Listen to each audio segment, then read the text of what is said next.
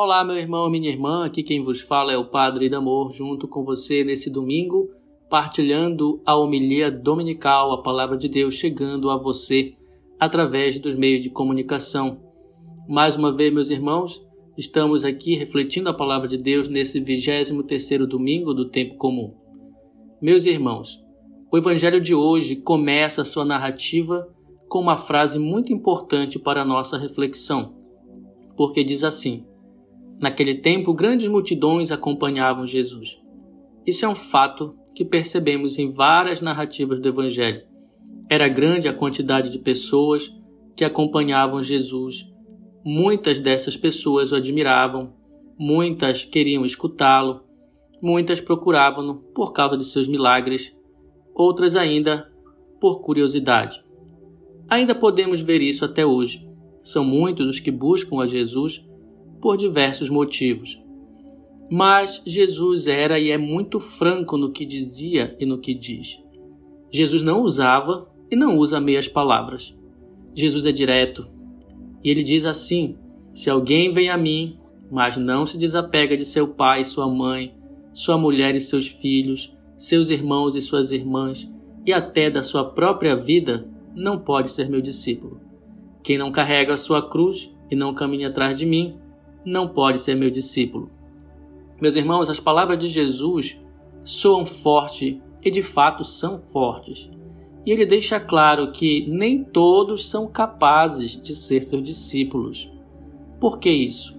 Será que Jesus seria alguém excludente? Será que para ser discípulo seria uma espécie de time seleto? Bom, meus irmãos, em primeiro lugar, essa palavra de Jesus se aplica àqueles que se consagram a Ele. Nós, consagrados, sacerdotes, pessoas de vida religiosa, por exemplo, somos chamados a viver a radicalidade dessa palavra. Aliás, esse é mais um argumento para reforçar a ideia do celibato que temos na Igreja Católica. Para aqueles que ainda duvidam desse chamado, perceba que Jesus impõe uma condição radical, tanto que seus próprios discípulos, os apóstolos em especial, compreenderam isso na prática. Alguns deles, como Pedro, por exemplo, eram casados, tinham família e tinham bens, mas deixaram tudo para seguir Jesus. Não por obrigação, mas porque entenderam que seguir Jesus significava dar a vida por Jesus. Uma coisa é de nosso conhecimento: Deus chama a todos porque é vontade de Deus que todos sejam salvos. Porém, sabemos também que nem todos estão dispostos a escutar esse chamado e aceitar as exigências que ele nos faz. Ora, meus irmãos, Jesus deixa claro que só pode ser seu discípulo quem está disposto a segui-lo, a caminhar atrás dele, seguindo seus passos.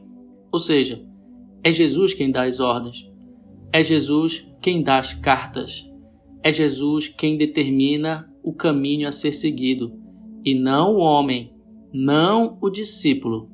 O discípulo apenas o segue. Então, o discípulo é aquele que está disposto a renunciar tudo, se for o caso, para seguir Jesus. O discípulo é aquele que está disposto a renunciar a si mesmo. Renunciar a si mesmo significa renunciar ao seu modo de pensar, renunciar às suas vontades, ao seu modo de agir que não condiz com o Evangelho significa sair da sua própria zona de conforto e sair de si mesmo. Sair de si mesmo significa libertar-se de si mesmo, porque muitas vezes o nosso modo de pensar e agir é tão estreito, tão pequeno, tão superficial, porque é assim que o mundo nos ensina, é assim que o mundo pensa.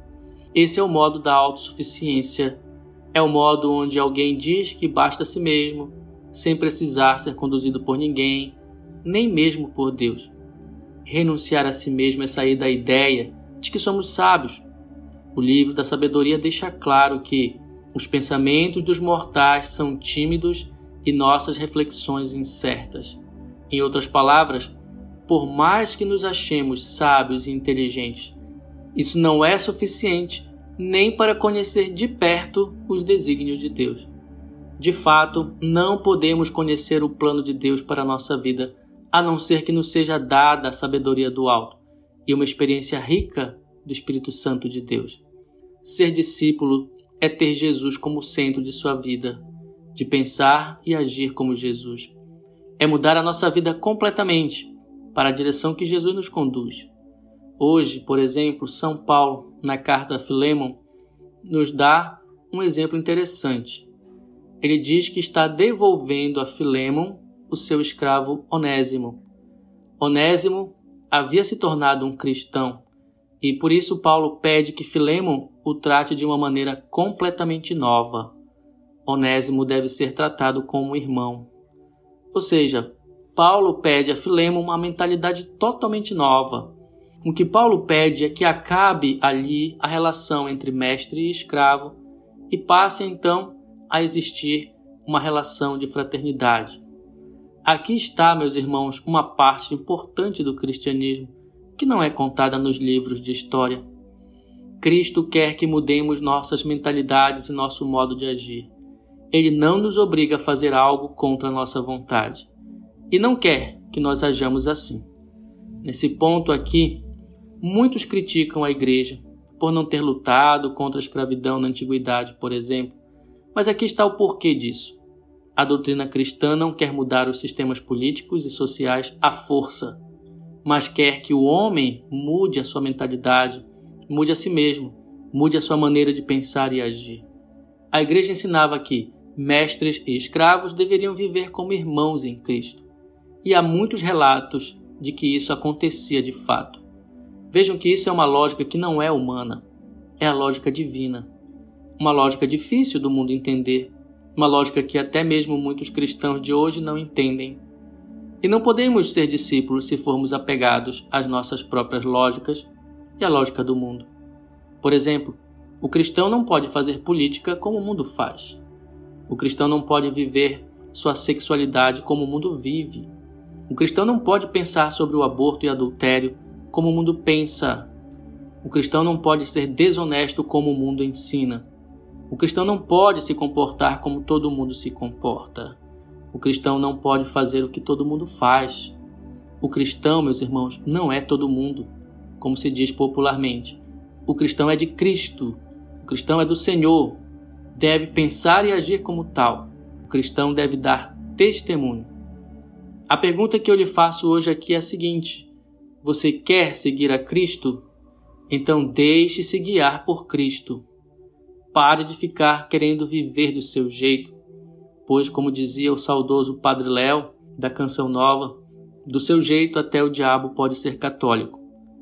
Jesus então nos adverte que se um rei sai para a guerra, mas não avalia primeiro se seu exército pode derrotar o inimigo, com certeza ele vai ser um derrotado. Assim pode acontecer conosco. Se não direcionarmos nossa vida pela de Cristo, seremos sempre derrotados pela lógica deste mundo. Essas palavras, meus irmãos, parecem duras, e de fato são. É normal que alguém que não é cristão, que está fora da igreja, não entenda isso nem aceite isso. Mas nós, que queremos ser discípulos de Cristo, temos que mudar nosso modo de pensar e agir. Temos que renunciar às nossas paixões desordenadas. Temos que renunciar às nossas ideias antigas que não se encaixam com os ensinamentos de Jesus. Temos que educar nossos instintos. Temos que nos deixar guiar pelo Evangelho e pelo Espírito Santo. Jesus não exigiria tanto de nós só por capricho de sua parte. Jesus é exigente porque quer nos libertar das prisões que nós mesmos criamos na nossa própria razão. Jesus quer nos libertar do pecado que nos escraviza, meus queridos. Por último, meu irmão, minha irmã, já que você começou a sua caminhada com Jesus, não fique pelo caminho. Não comece a construir sua torre e a deixe pela metade. Persevere, acredite, confie no Senhor, siga Jesus até as últimas consequências. Não se intimide com o que vão falar de você, mas seja de Cristo. Faça de Jesus o seu tudo, o centro de sua vida a sua rocha firme. Esse é o caminho do discípulo que Deus reservou para cada um de nós e é o caminho que eu desejo que também você siga. Por isso te desejo um domingo e uma semana abençoados. Em nome do Pai, e do Filho, e do Espírito Santo. Amém.